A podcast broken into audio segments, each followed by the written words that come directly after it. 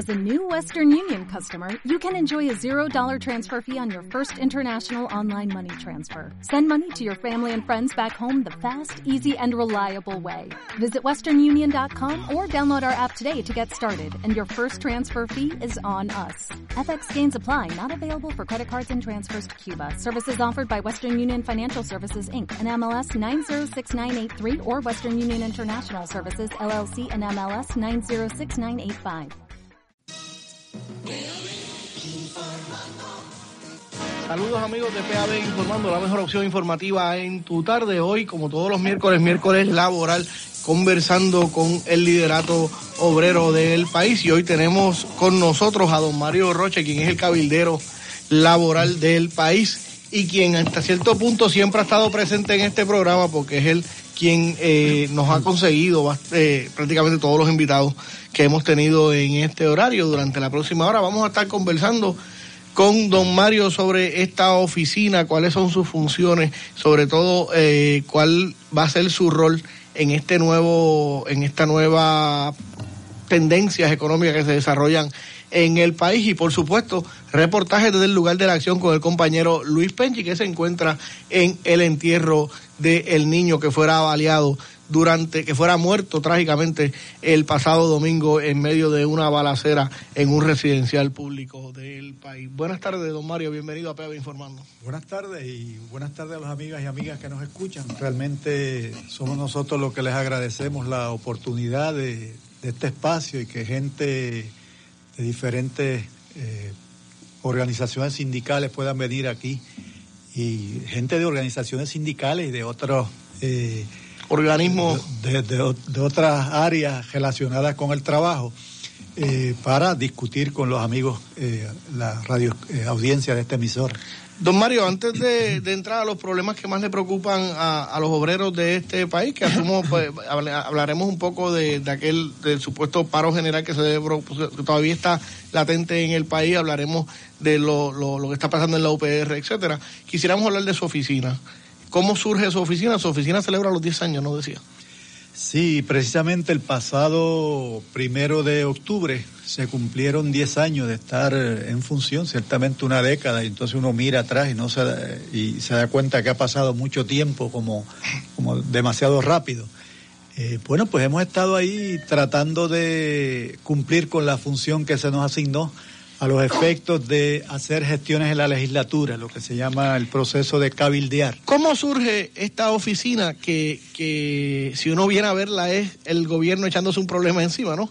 Una persona que va a abogar por, por grupos que regularmente vienen a pedir cosas en contra de, los intereses de, económicos del gobierno, por, así lo pudiera ver algunas personas, ¿no? ¿Cómo surge, de dónde surge esta idea? Bueno, esto surge eh, en términos de lo que sale a la luz pública y cómo se origina. Eh, Ah, por ahí por el 1985, el entonces secretario del Trabajo, Juan Manuel Rivera González, estaba teniendo reuniones periódicas con el movimiento obrero organizado a los fines de discutir eh, diferentes problemas y dificultades que, eh, asuntos que, que atañen al movimiento obrero organizado, y de ahí surgió la idea de nombrar, designar a alguien que, que hiciera gestiones en la legislatura como había anticipado eh, en términos de conseguir la aprobación de una legislación laboral, eh, obviamente que favoreciera a los, a los trabajadores y trabajadoras, ya sean organizados o no organizados, o, en su defecto fuera allí a objetar, a oponerse a aquella que se entiende eh, sería lesiva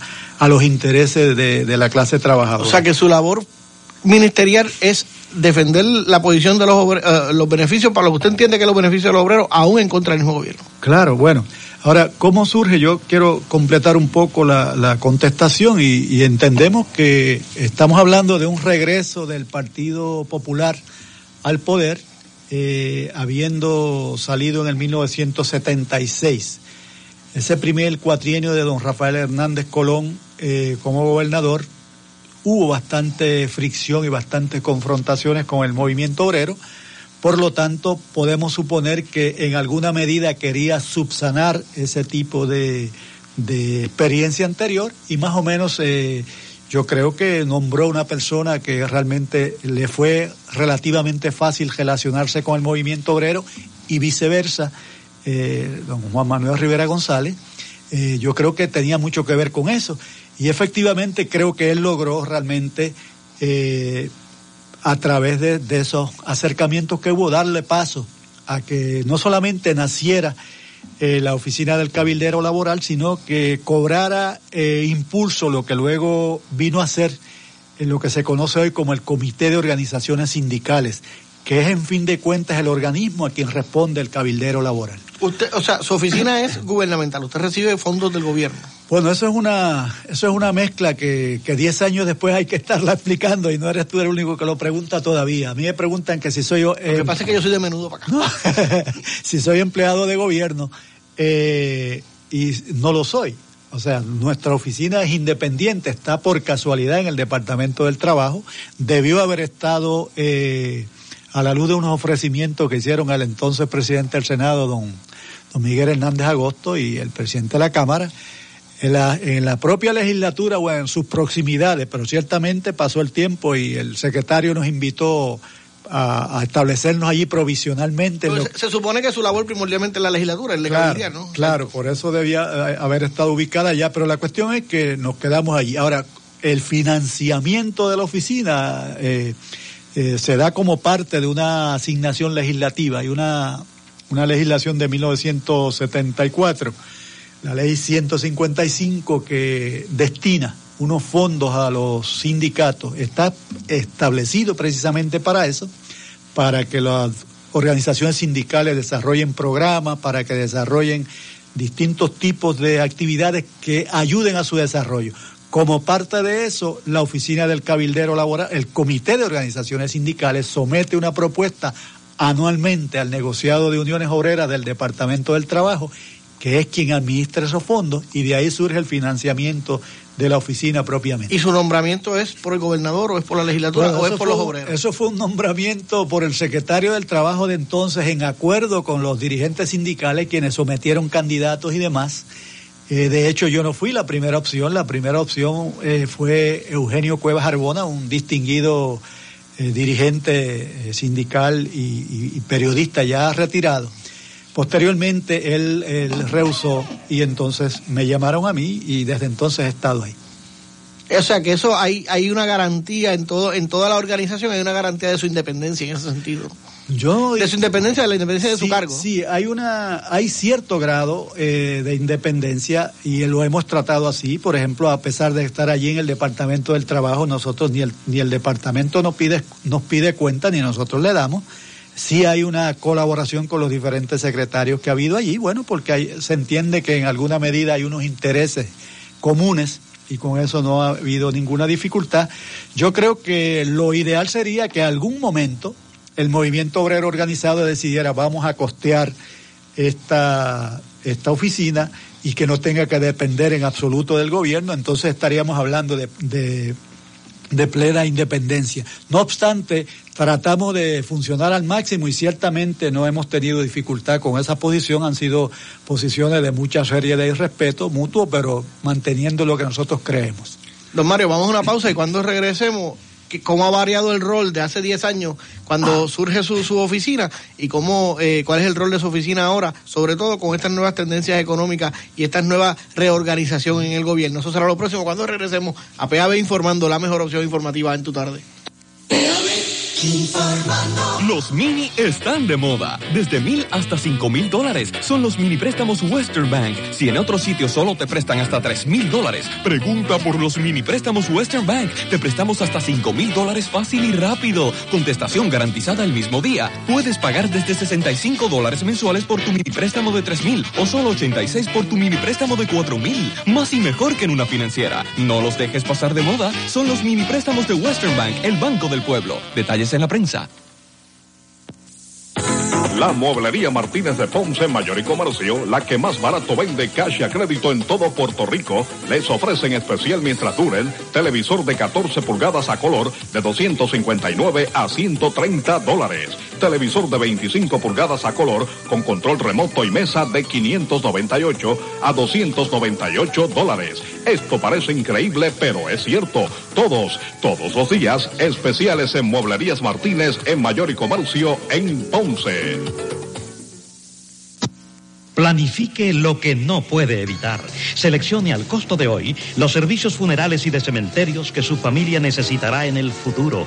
Ahora puede adquirir mediante financiamiento a través de Simplicity Plan de Puerto Rico un lote memorial en el Cementerio La Piedad y el prearreglo funeral en Ponce Memorial. Ambos desde 59 dólares mensuales. Conozca los beneficios de Simplicity Plan de Puerto Rico. Llámenos al 848 4200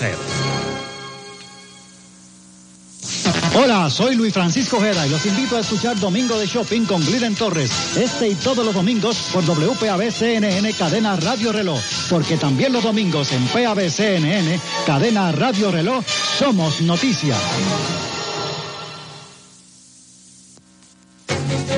Este sábado sigue a los líderes. Escuche desde la 1 y 30 de la tarde una interesante entrevista con el doctor Javier Ciordia en torno a la obra poética de don Francisco Matos Paoli en Miradero. La gente, sus ideas y su experiencia con Néstor Muray Irizarri. Miradero, sábados desde la 1 y 30 de la tarde por PABCNN, Cadena Radio Reloj.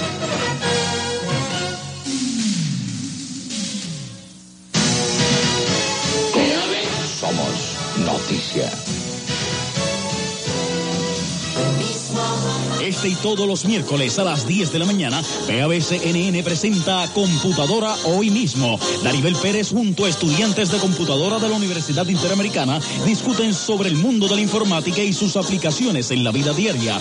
Todos los miércoles a las 10 de la mañana por PABCNN. 55 años de liderato radial. Con el auspicio de Marluz Computer Supplies. De regreso a PAB Informando, la mejor opción informativa en tu tarde hoy, como todos los miércoles, miércoles laboral. Conversando hoy con Mario Roche, el cabildero laboral, sobre la realidad que está viviendo los sindicatos en el país. Pero antes de entrar en ese tema, estuvimos hablando de cómo funciona y cómo se organiza esta oficina. Una oficina que surge a mediados de la década del, eh, del 80 y, y, respondiendo a unos, a unos problemas laborales en el país, pero que hoy obviamente enfrenta nuevos retos, enfrenta el reto de un gobierno que quiere reestructurar eh, la, la, la, economía en el país, un, un gobierno donde muchas personas parten de unas, de unas teorías económicas que, que establecen un nuevo rol para los obreros y un nuevo rol para las organizaciones obreras y queríamos ver cómo ellos están enfrentando estas nuevas tendencias que se basan en muchas veces en, en, la destrucción o en la modificación del movimiento obrero. Claro, bueno, vamos, podríamos decir que fundamentalmente el papel de la oficina y, mi persona y, y, la gente que colabora, pues es el mismo, claro, hay unas variables.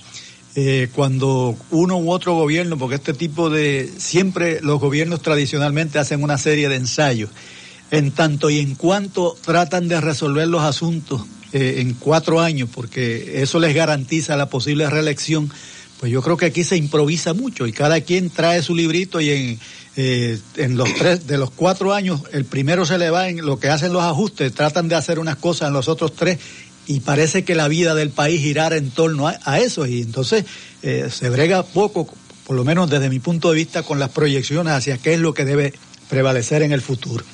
Como ejemplo, bueno, pues ahora mismo estamos discutiendo todo lo concerniente a las 9.36 y es, es, es cada vez que en, lo, en, el Congreso de los Estados Unidos hacen un amago de que van a eliminar las 9.36, sale todo el mundo corriendo a ver qué sucede, pero mientras tanto baja, Nadie ellos quitan la, quitan la, presión y ya no, no se habla más del asunto. Entonces, ¿por qué no aprovechan ese tiempo para ponerse a examinar diferentes opciones?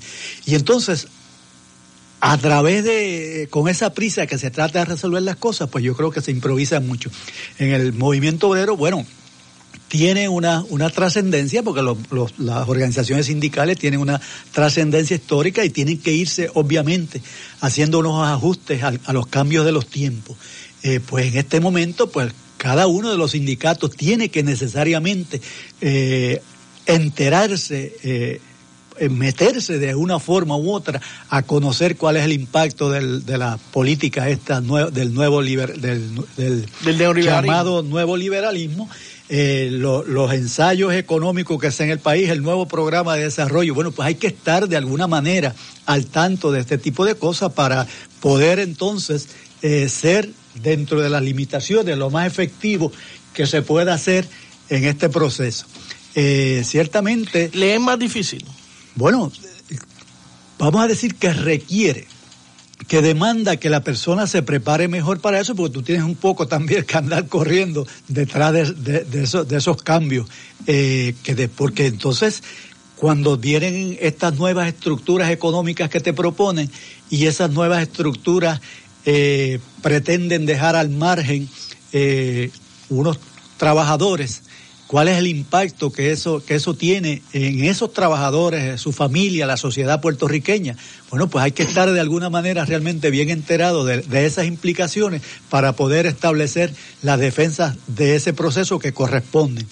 Eh, yo creo que lo más, eh, el mejor ejemplo, pues lo que está ocurriendo con esto de la, de la, proyectada eh, enmiendas a la legislación laboral. Bueno, pues eso, eso no puede ir a secas, eso tiene unas consecuencias y eso tiene, hay que ubicarlo dentro de un contexto mucho más amplio en lo que respecta a sus implicaciones. Por lo tanto, hay que estar eh, dentro de ese contexto para uno poder manejarse mejor. Cuando uno lee los libros de, los teóricos de, este neoliberalismo o conservadurismo, como le llaman algunos, porque eh, eh, hay una pelea hasta hasta en cómo se le se le, se le llama a, la tendencia, ¿no? Si lo vamos a ver, no, es ni ni es liberalismo ni es nuevo, así que por eso que le eso, eso planteo las dos cosas, como quiera que usted lo quiera llamar, ¿no?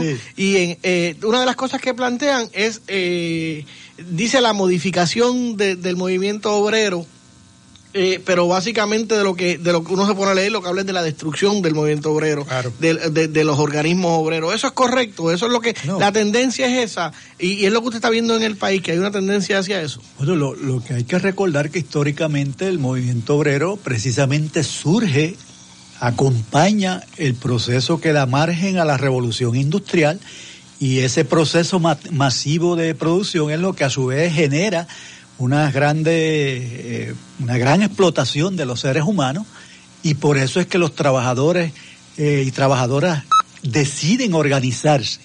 Pero es un, ese tipo de organización de los trabajadores eh, definitivamente entra en gran contradicción con el propósito gananciario y de lucro que históricamente ha sido el de los, el de los sectores patronales, el de los sectores empresariales.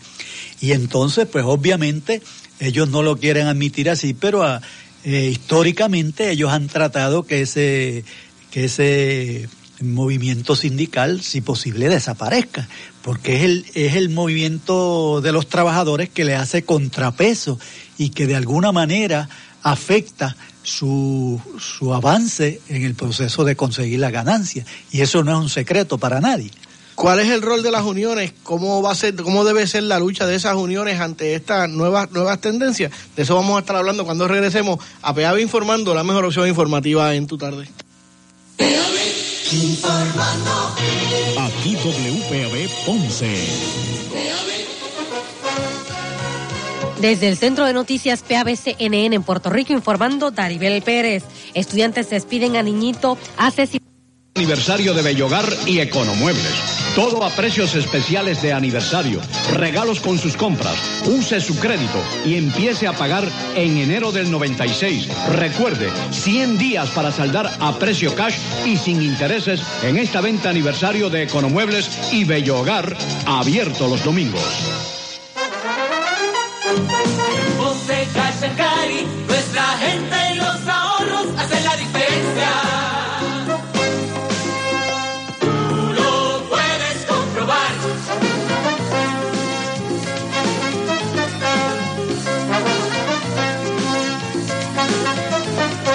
Es en Ponce Cachancari, donde tú. La Marcha de Ponce este próximo sábado 21 de octubre a las 4 de la tarde, desde el Parque del Tricentenario en el Boulevard Miguel Pou. Marcha en reclamo de la feliz culminación del plan Ponce en Marcha. Música en vivo desde la 1 de la tarde y un concierto musical a cargo de Tony Croato, el jíbaro Andrés Jiménez, Roy Brown y Antonio Cabán Vale el Topo. La Marcha de Ponce, este sábado 21 de octubre a las 4 de la tarde, en reclamo del plan Ponce en Marcha. Mensaje de Ponceños de Verdad. Regresa a Puerto Rico. Una de las figuras femeninas que más ha impactado el mundo con su voz, Paloma San Basilio, y su nuevo espectáculo Como un sueño. La Junta de Directores de la Fundación Doctor Pila te invita a la gran gala a beneficio del Centro de Cuidado de Heridas del Hospital Doctor Pila. El jueves 19 de octubre a las 8.30 de la noche en la sala de festivales del Centro de Bellas Artes. Boletos a la venta en todas las tiendas de Casa de los Tapes, Farmacia del Hospital y próximamente en Bellas Artes. Además a la venta en Book City y Casa de Dos López en Plaza del Caribe. La Rambla Flower Shop, auspician Destilería Serrayes, Group Sales and Service, Merrill Lynch y European Auto Connection. De regreso a PAB Informando, la mejor opción informativa en tu tarde, como todos los miércoles, temas laborales, hoy conversando con don Mario Roche, quien es el cabildero laboral de Puerto Rico. Además de que estamos teniendo reportajes en vivo desde el lugar de la acción con el compañero Luis Penchi, que se encuentra en el entierro del niño que muriera en medio de una balacera el pasado viernes en la ciudad, el pasado domingo en la ciudad de Ponce. Don Mario, dejamos una pregunta sobre la mesa. ¿Requiere eh, esta visión que usted nos está planteando del neoliberalismo o, del conservadurismo, como quiera usted lo quiera decir, requiere un nuevo enfoque de los obreros? Vemos, mientras vemos cada día los patronos más técnicos, eh, pagando asesores de, comportamiento humano, de, de, cómo eh, eh, hasta cierto punto manipular al, al, al ser humano para, para hacerlo más productivo, vemos todavía algunas retóricas de, de 20 años atrás en las uniones. Bueno, yo creo que en términos generales todo el mundo tiene que, de una gústenos o no, eh, hay, hay que comenzar a, a insertarse en esa serie de cambios que dan y el movimiento obrero no es una excepción. Definitivamente eh, esa visión eh, que se, que se detiene en el tiempo no puede ser, hay que comenzar a hacer los ajustes dentro de las posibilidades económicas y de otro tipo de cada uno de los sindicatos, ir precisamente moviéndose a con la cuestión de la información, a con el asesoramiento. Yo tomo, por ejemplo, el caso de las negociaciones que en un pasado eh, no muy remoto se resolvían mayormente en razón de quién daba el puño más fuerte sobre la mesa de negociación o quién podía realmente hacer despliegue. O de quién tener- hablaba más malo. o quién hablaba más, más, más, más malo, peor o más duro o más fuerte, pero al pasar del tiempo, y eso lo podemos, eh, sabemos, por ejemplo, de bastantes sindicatos que ya están eh, pidiéndole, están contratando economistas que hacen el análisis de la situación financiera de la compañía con quien van a, a negociar e incluso en el proceso mismo de organización de los trabajadores entra en un análisis un poco más científico. Eso se está haciendo. Eso se hace muy por debajo de lo que se debería estar haciendo, pero, pero sí me consta que se está haciendo. Eh, hay un, eh, eh, hay un, un poco, es un tipo de movimiento un poco más científico de esas acciones, pero reitero que realmente queda mucho camino que andar. Eh, en términos económicos de la capacidad, este tipo de asesoramiento es sumamente que, costoso. Yo creo, yo creo que en algún, no todos los sindicatos, pero muchos sindicatos lo pueden hacer. Por otra parte, los sindicatos pueden, eh, pueden organizar y lo hacen en ocasiones una serie de consorcios entre varios sindicatos para tener ese tipo de servicio. Eh, por ejemplo, el caso de la Central Puertorriqueña de los Trabajadores, a- al pasar del tiempo ha estado utilizando cada vez más los servicios de el doctor Francisco Catalá, un connotado profesor de economía de la Universidad de Puerto Rico, que yo diría que es uno de los pocos economistas que, que comienza a hablar bastante de ser el, el lenguaje de los trabajadores y no estamos diciendo que necesariamente se vaya a, uno u otro lado, pero hay una identificación, yo creo que eso es importante. Eh, y cada vez, eh, ahora mismo los trabajadores del, para darte uno de los últimos ejemplos, los trabajadores del Fondo del Seguro del Estado, cuando se habló de la privatización del fondo, ellos no se tiraron meramente a la calle a hacer piquetes, sino que encomendaron al doctor Catalá que hizo un señor estudio que el propio gobierno no pudo, o sea, cuando, cuando lo, se sentaron a hablar del asunto, que ellos hay que darle el crédito que le dieron participación a, a los representantes de los sindicatos del fondo, eh, con el secretario de Hacienda y ese comité, él como presidente de ese comité de privatización, pero allí se sentaron con el asesoramiento, con la información, y eso definitivamente hace una gran diferencia. Tiene forzosamente que ser la, que, que eso sea lo que eso es lo que hay que hacer definitivamente, porque eh, definitivamente nos quedaríamos atrás si realmente no ocurre que hay muchísimo camino que andar, como decía, no cabe la menor duda de eso. O sea, que, que, que pudiéramos decir que está cinco años atrás, diez atrás, en términos de la industria. Yo no sé. En términos del patrono. Yo no, sé cuántos años, yo no lo, no lo sabría medir en términos de cuánto está atrás. Uno sí sabe que la, la, las empresas cada vez son más sofisticadas en términos de muchísimas cosas, no solamente de la tecnología de la información, sino de cantidad de cosas el, y los, los propios procesos, cambios en los procesos de producción, no cabe la menor duda que requieren una, una mentalidad, unos ajustes. Ayer precisamente yo estaba participando en un, en un grupo de, de discusión que plan, y planteaba el, eh, en ese grupo está el presidente de la Cámara de Comercio. Él, estábamos hablando de la productividad. Bueno, vamos a hablar de la productividad. Él dice, ¿por qué? Eh, él daba un ejemplo, ¿por qué no no le pagamos a, a, los esos muchos días de fiesta que tienen los trabajadores puertorriqueños. Eh, ¿Por qué no les pagamos algunos de esos días para que ellos los trabajen? Y no, no nos parece una buena idea, pero ¿por qué no hacemos, por qué ese estudio no lo llevamos un poco más allá para ver cuáles son las cosas que hacen que la gente se, se motive más y, y produzca más en los trabajos? ¿Por qué, por ejemplo, no comparamos qué es lo que qué es lo que están haciendo Alemania, Inglaterra, Francia, Japón y otros países que compiten de tú a tú con la economía de los Estados Unidos, donde precisamente el porciento de trabajadores y trabajadoras sindicalizados es mucho más alto que en los Estados Unidos. Los salarios en términos generales, por lo menos en la manufactura, son mucho más altos. Y entonces los niveles de vida de esos países comparan favorablemente con una economía como la de, la, de los Estados Unidos. Y entonces, bueno, pues si queremos ser competitivos, no podemos prescindir o dejar a un lado, y era lo que planteábamos durante la discusión de, las enmiendas a la legislación laboral, cómo ustedes quieren que nuestra fuerza trabajadora sea más competitiva, quitándole cosas a través de unos, unos logros que han tenido a través de largos años.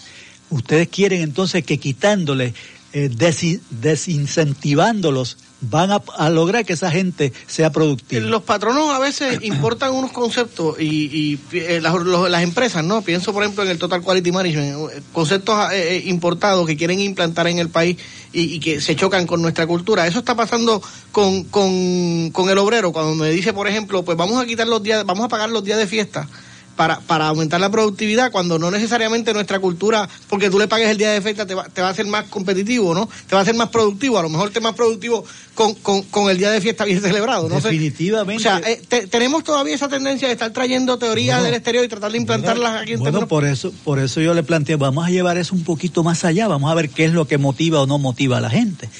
Eh, una de las cosas que planteé cuando se habló de no solamente esas tres leyes que se enmendaron, sino de, planes de enmendar otra serie de leyes, y estaba muy, muy dirigida la, la atención a, hacia el aspecto este de los supuestamente muchos días eh, de fiesta que hay.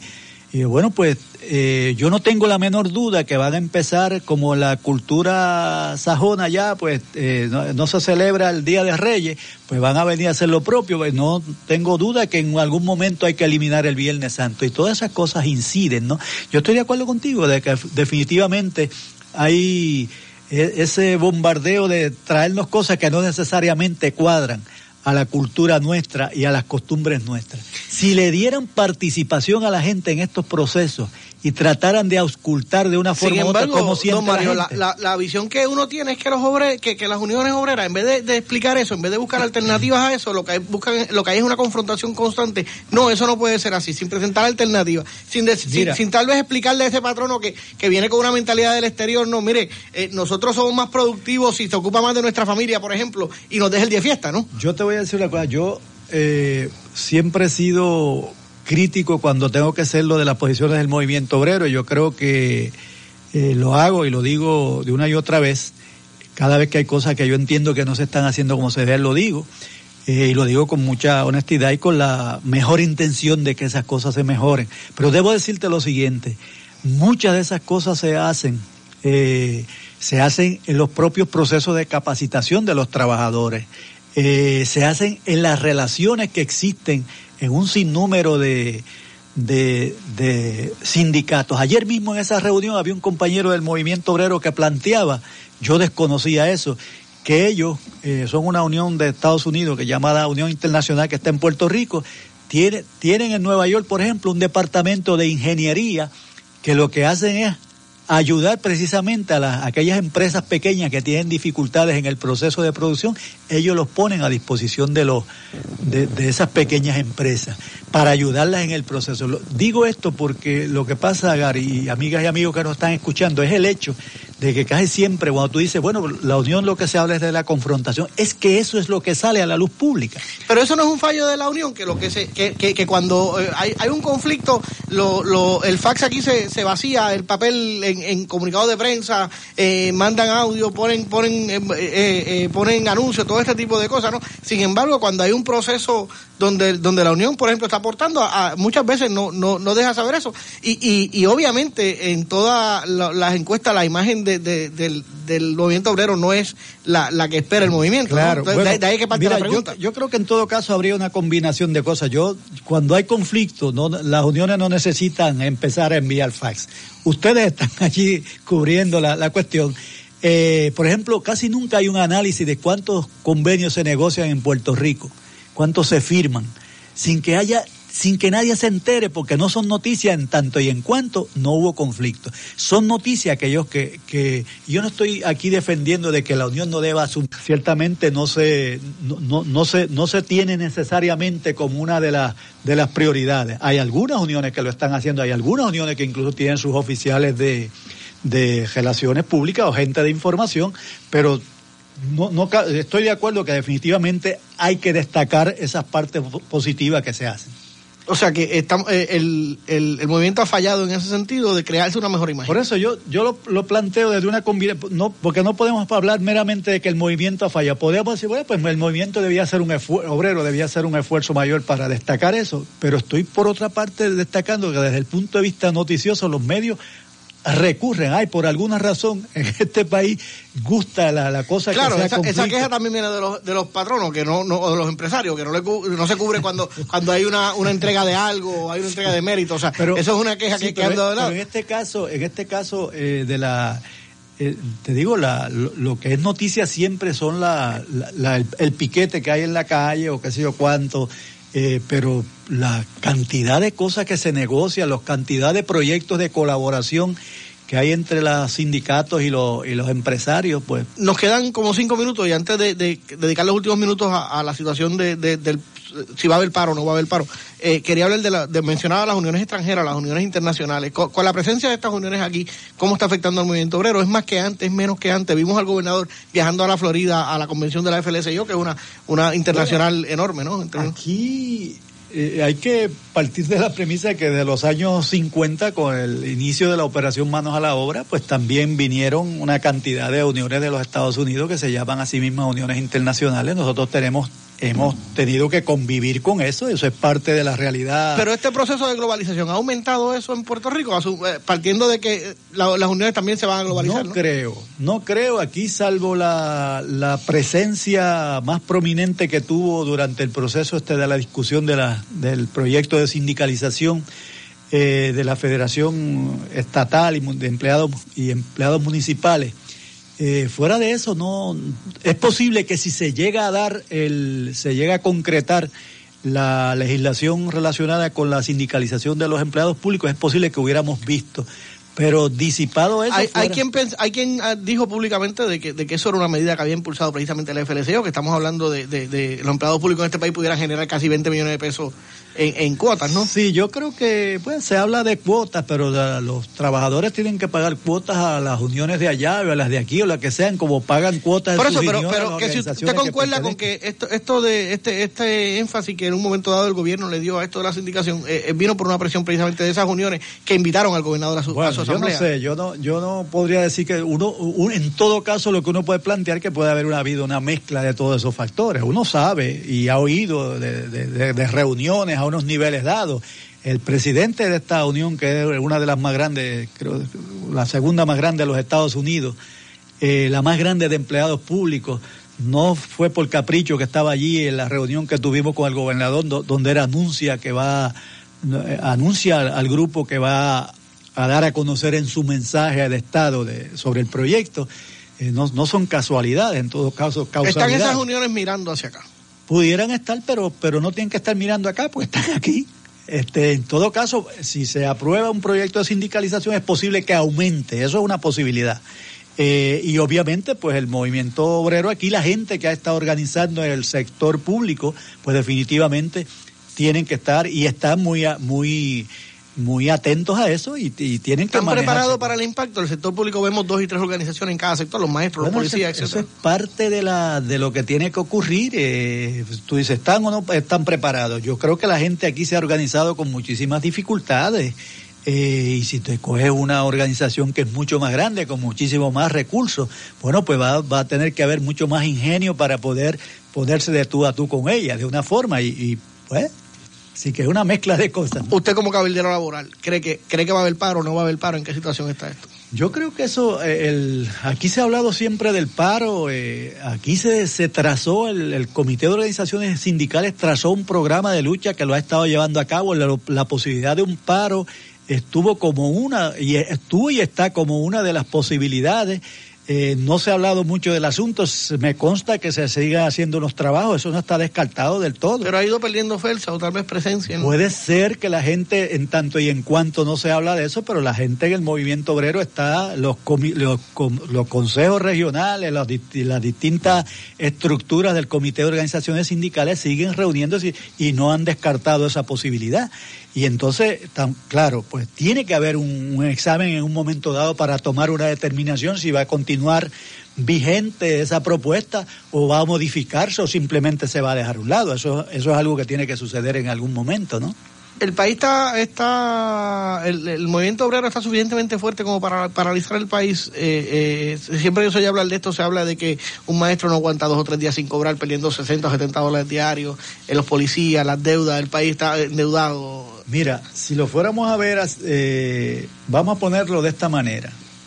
En ningún momento nadie estaría preparado para una huelga de forma definitiva cuando las personas se van a un paro, se van a una huelga, eso, eso, eso y tiene una serie de implicaciones.